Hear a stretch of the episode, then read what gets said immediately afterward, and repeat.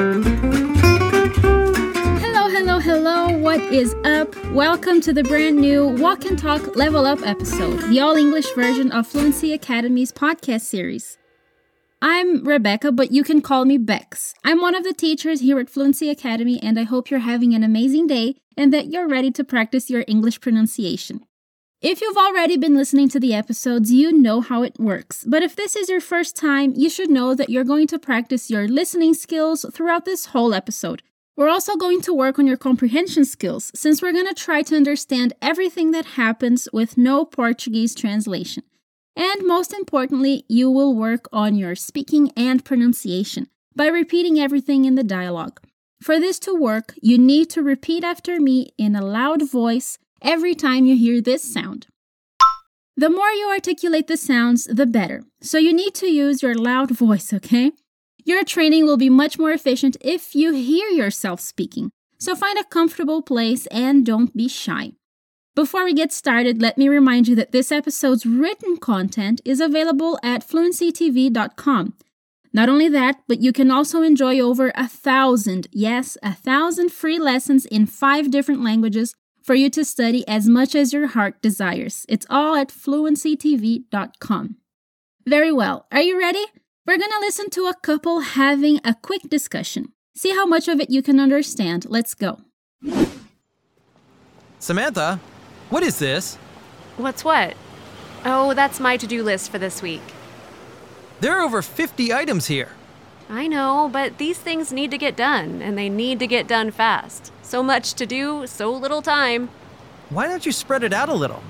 Leave some of this to next week, or even next month. I can't do that. It's already written down. Now I have to do it or die trying. That is very dramatic of you. But seriously, you have to slow down. You can't keep biting off more than you can chew. So, how much of that did you get? She has a huge to do list, and then what? Listen one more time. Samantha, what is this? What's what? Oh, that's my to do list for this week. There are over 50 items here. I know, but these things need to get done, and they need to get done fast. So much to do, so little time. Why don't you spread it out a little? Leave some of this to next week, or even next month. I can't do that. It's already written down. Now I have to do it or die trying. That is very dramatic of you. But seriously, you have to slow down. You can't keep biting off more than you can chew.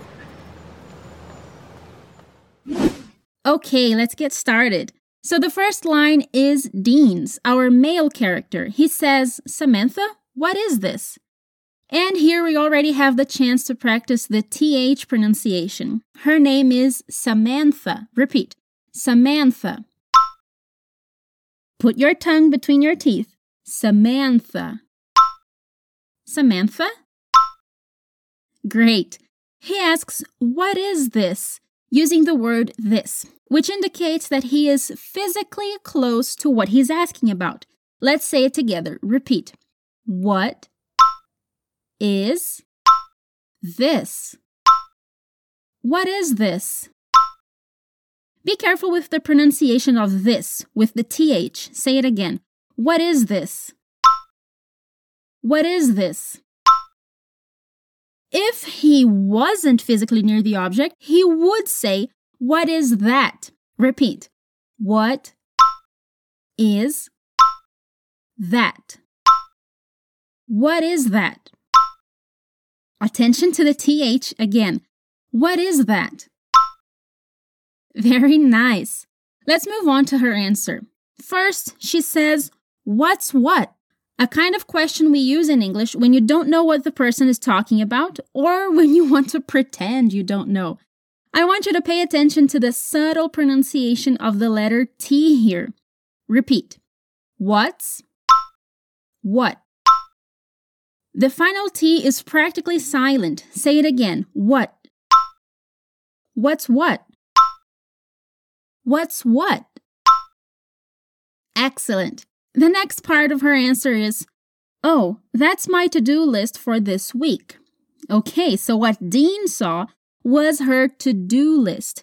A to do list is a list of things you need to do. It can be for the day, week, or month, And it's a great way to stay organized. So let's say it. Repeat.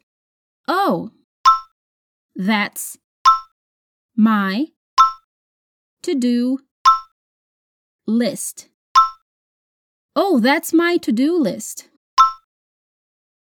For this week. For this week. Attention to all the T sounds. Oh, that's my to do list for this week. Now let's say her full answer. What's what? What's what? Oh, that's my to do list for this week. One more time. What's what? Oh, that's my to do list for this week. Very nice. Apparently, her list is huge, so he comments There are over 50 items here. Oh my gosh, so now we can see why Dean is shocked. More than 50 things to do in a week is a lot, don't you think? The sentence starts with there are, something that can sometimes be confusing for Portuguese speakers. But we can simply say that it refers to the verb haver. Let's say it. There are over. There are over 50 50 items here. There are over 50 items here. Again, there are over 50 items here. That's it. Here he uses there are because he's referring to an object in plural form. If he was referring to something singular, he would say there is. Let's say an example sentence with a singular object. There is an item here. There is an item here. Awesome work. Now let's go back to the dialogue. Now Samantha is going to answer about her shocking amount of things to do. She says, I know, but these things need to get done and they need to get done fast. Hmm. So she knows that it's too much, but she thinks that it's all necessary. Let's say it. I know. I know. But these. Pay attention to the linking sound between but and these. But these things. I know, but these things need to get done. I know, but these things need to get done. I know, but these things need to get done. And they need to get done fast and they need to get done fast. And they need to get done fast. I know, but these things need to get done and they need to get done fast. One more time, but a little quicker.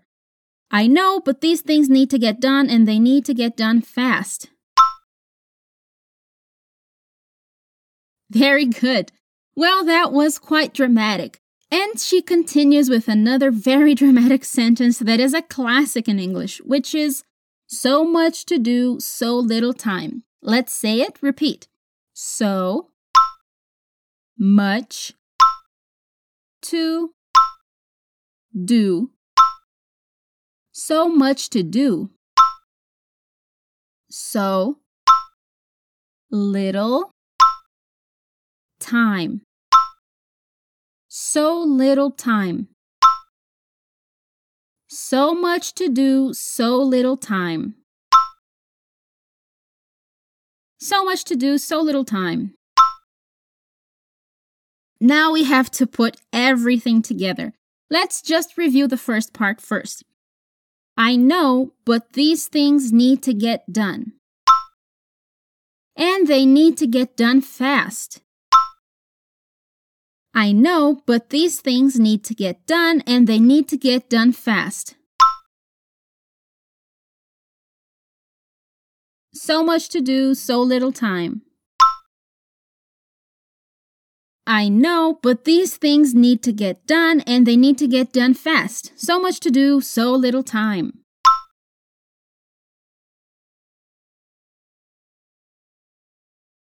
Awesome! Wow, it seems like Samantha is a really anxious girl. Now, Dean makes a suggestion using a negative question, which is really common. He answers, Why don't you spread it out a little? The expression spread out means to divide something big into smaller parts.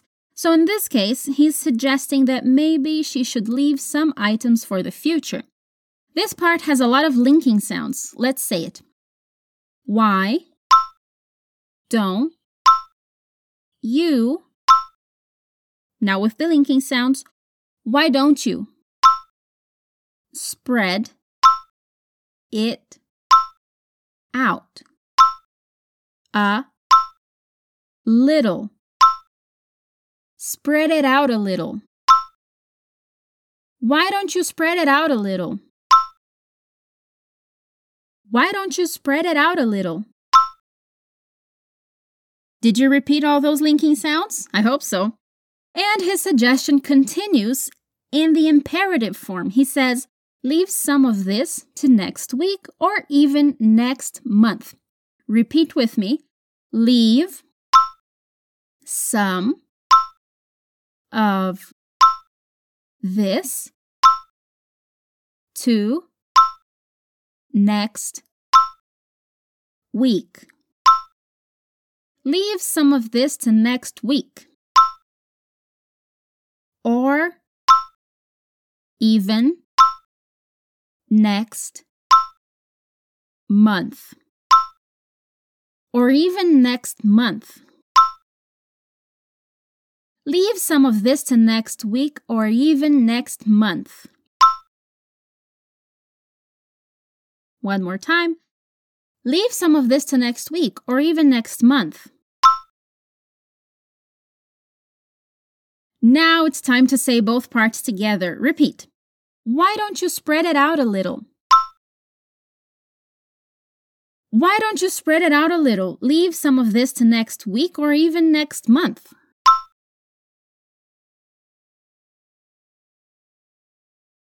And last time, why don't you spread it out a little? Leave some of this to next week or even next month.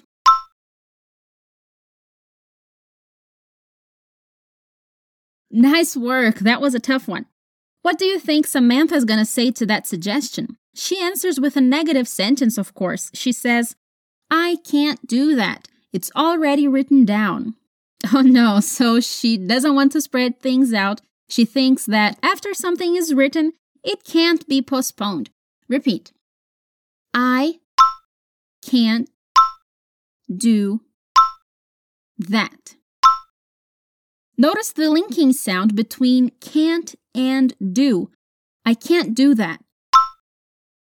I can't do that. It's already written down. It's already written down. I can't do that. It's already written down. I can't do that. It's already written down. And her answer isn't over. She continues. I have to do it or die trying. Hmm, I think we can call Samantha a drama queen. Come on, let's say it. I have to do it. I have to do it. Or die trying. Or die trying. I have to do it or die trying. Ready to join that with the first part? Repeat. I can't do that. It's already written down. I have to do it or die trying. I can't do that, it's already written down. Now I have to do it or die trying. I can't do that, it's already written down. Now I have to do it or die trying. Very well. Now we have come to the final answer. Dean also thinks she's dramatic, so he says, That is very dramatic of you. The Portuguese version of this sentence would be something like, That is very dramatic on your part. Let's say the English version. That is very dramatic. Dramatic of you. That is very dramatic of you. That is very dramatic of you. The next and final part of his answer is But seriously, you have to slow down. You can't keep biting off more than you can chew. This means that the joke is over and he is expressing that he is actually worried about her. That's why he starts with, but seriously. Repeat. But seriously. Seriously. You have to slow down. But seriously, you have to slow down. Come on, use your voice. But seriously, you have to slow down. And then he uses the expression bite off more than you can chew, which means doing more than you can manage or dealing with something that is bigger or more intense than you're ready for. He is telling her not to do that. Repeat. You can't keep biting off. You can't keep biting off more than you can chew. More than you can chew. You can't keep biting off more than you can chew. You can't keep biting off more than you can chew. Let's remember the previous part to say the whole answer. Say it with me. That is very dramatic of you. But seriously, you have to slow down. That is very dramatic of you, but seriously, you have to slow down. Now the whole thing. That is very dramatic of you, but seriously, you have to slow down. You can't keep biting off more than you can chew.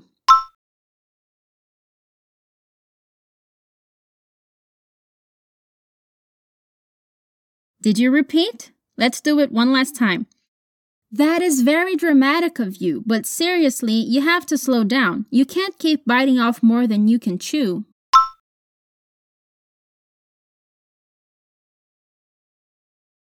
All right, awesome work. That was our final sentence. Let's listen to the dialogue one last time. Samantha, what is this? What's what? Oh, that's my to do list for this week. There are over 50 items here. I know, but these things need to get done, and they need to get done fast. So much to do, so little time. Why don't you spread it out a little? Leave some of this to next week, or even next month. I can't do that. It's already written down. Now I have to do it or die trying. That is very dramatic of you. But seriously, you have to slow down. You can't keep biting off more than you can chew. We are done. What did you think of that conversation? Are you more like Samantha or more like Dean? I'm definitely more like Dean. I'm so glad that you made it to the end of the episode. Don't forget to check out fluencytv.com for more free content and more information about the terms and expressions you saw during this episode. I hope you keep practicing your English and that you have an awesome day and week. Take care, see you next time. Bye.